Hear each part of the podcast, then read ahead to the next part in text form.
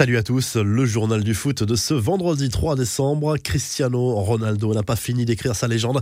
L'international portugais a passé jeudi soir à la barre des 800 buts en carrière, tout simplement phénoménal.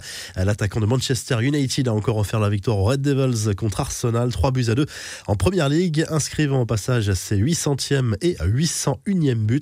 United grimpe de la 10e à la 7e place avant d'accueillir Crystal Palace dimanche, après avoir assuré l'intérim après le limogeage d'Ole Gunnar Michael Carrick laisse la main sur le banc à Ralph Rangnick. Le Real Madrid garde le cap dans le dossier Kylian Mbappé. Du côté de la direction madrilène, pas de doute possible, l'attaquant parisien sera un joueur du Real la saison prochaine.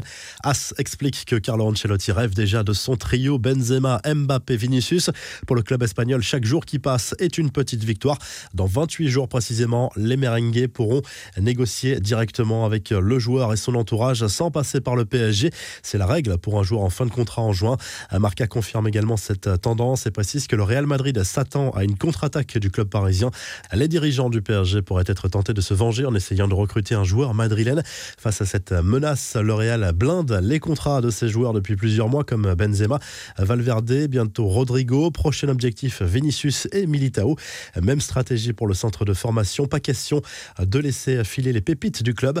Les infos en bref, l'Atlético Minero a joué avec les de ses supporters avant la délivrance. Les partenaires de Diego Costa et Hulk se sont adjugés le titre de champion du Brésil la nuit dernière grâce à une victoire 3-2 face à Bahia qui menait 2 à 0. C'est le deuxième titre de l'histoire pour l'équipe de Belo Horizonte.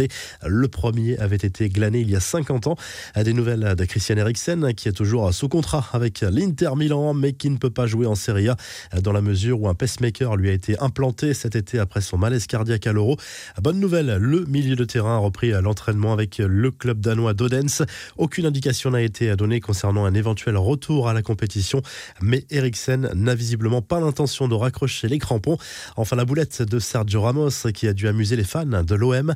Le défenseur central du PSG a posté jeudi sur son compte Instagram une photo de lui à l'entraînement. Jusque-là, rien d'anormal, sauf que le défenseur espagnol a ajouté la musique de Jump, le titre de Van Halen, qui accompagne l'entrée des joueurs marseillais habituellement sur la pelouse du stade Vélodrome. Il a été vite averti de son erreur et a supprimé rapidement ce poste. La revue de presse en Espagne, le Mondo Deportivo se penche sur le prochain mercato estival du Barça. Le club catalan a un plan assez clair pour se renforcer l'été prochain, attirer des joueurs en fin de contrat en 2022 pour ne pas trop impacter les finances du club.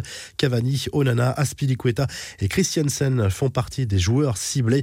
En Italie, la Gazette dello Sport se penche notamment sur le duel entre la Roma de José Mourinho et l'Inter Milan de Simone Inzaghi programmé ce samedi en Le quotidien sportif qui évoque par ailleurs la très mauvaise nouvelle tombée pour l'AC Milan.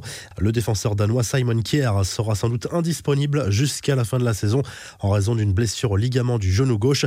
Et au Portugal, le journal Abola consacre bien évidemment sa une au derby entre le Benfica Lisbonne, troisième à un point de la tête, et le Sporting Portugal, le champion en titre. Le FC Porto, leader grâce à une meilleure différence de but, se déplace sur le terrain de Portimoens. Si le journal du foot vous a plu, n'hésitez pas à la vidéo, à vous abonner pour nous retrouver très vite pour un nouveau journal du foot.